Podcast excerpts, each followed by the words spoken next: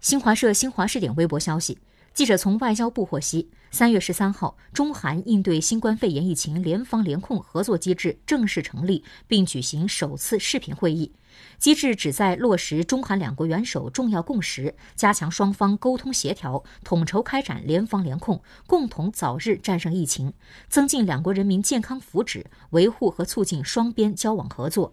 机制由两国外交部牵头，卫生、教育、海关、移民、民航等部门参加。